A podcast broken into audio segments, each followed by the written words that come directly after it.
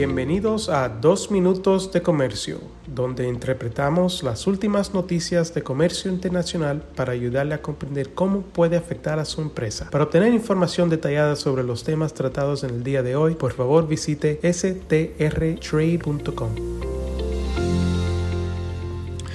Hoy es jueves, el día 2 de junio 2022, y yo soy el señor Ned Steiner con Sandler, Travis y Rosenberg.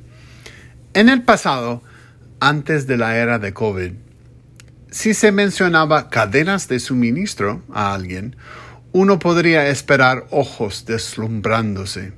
Seamos realistas. Antes de COVID y la crisis de las cadenas de suministro, nadie, aparte de los que están en el negocio, quería saber de dónde provenían sus productos. Pidieron un televisor, cada vez más desde la comunidad, comunidad de su sofá en línea y apareció mágicamente. Si Amazon dijo que tomaría más de dos días, los consumidores suspiraron frustrados. ¿Comida para bebés? Lo mismo. ¿Quién pensó de dónde venía la comida para bebés? ¿Quién quiera imaginaría que alguna vez habría una falta de comida para bebés? Y no el pasillo completo lleno de marcas y tamaños diferentes y variaciones. Ahora a todo el mundo le importa de dónde vienen las cosas. Y eso significa que se preocupan por las cadenas de suministro. Ciertamente la Comisión Federal Marítima, la FMC, lo hace encargada de supervisar las cadenas de suministro globales de los Estados Unidos o al menos de asegurarse que esas cadenas entreguen sus productos a los clientes estadounidenses, la FMC ha estado investigando durante los últimos dos años los efectos de COVID-19 y sus efectos secundarios.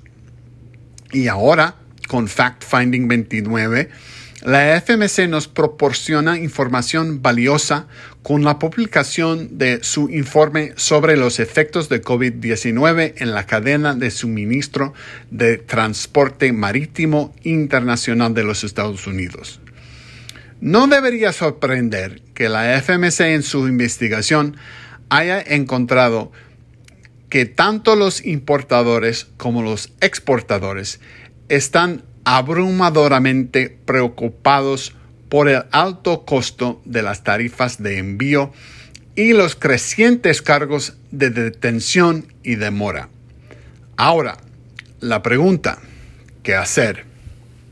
La FMC ha elaborado una lista de 12 recomendaciones para abordar los aumentos de precios que incluyen abordar el tema de los requisitos de doble movimiento, aclarando el tratamiento de los contenedores vacíos, apoyar el programa de cumplimiento de transportistas marítimos de la FMC con el requisito de un oficial de cumplimiento de FMC con los transportistas y los puertos marítimos y terminales marítimas, proporcionar más información con respecto a aplicación de competencia bajo la FMC, contratos de servicio, pronósticos, asociaciones de envío, mejorar la cooperación con otras agencias federales con respecto a la disponibilidad de contenedores y renovar el enfoque en dislocaciones extremas de equipos de la cadena de suministro en instalaciones ferroviarias y otros lugares en todo el país. Las recomendaciones complementan la lista de medidas que se incluyeron en la lista de recomendaciones provisionales para facilitar la acción de la parte privada abordando cuestiones como las represalias, los costos de y los honorarios de abogados, etc. Algunas de estas acciones pueden ser tomadas unilateralmente por la administración, Algunos requieren legislación del Congreso. La FMC reconoce que la compleja crisis creada por COVID-19 y sus secuelas, la solución no será una sola bala de plata.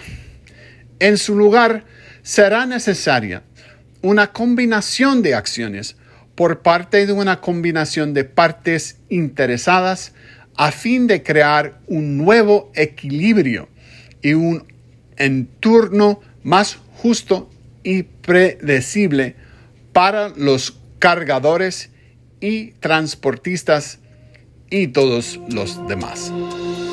Con profesionales en nueve oficinas, Sandler Travis Rosenberg es la firma de abogados más grande del mundo dedicada a asuntos legales de comercio internacional, aduanas y exportación. Este podcast es exclusivamente para fines informativos y no constituye un servicio legal. La contratación de un abogado es una decisión importante que no debe estar basada solamente en publicidad. Pídanos que le enviemos información gratuita por escrito sobre nuestras cualificaciones y experiencia. Envíenos un correo a strespanol.strtrade.com.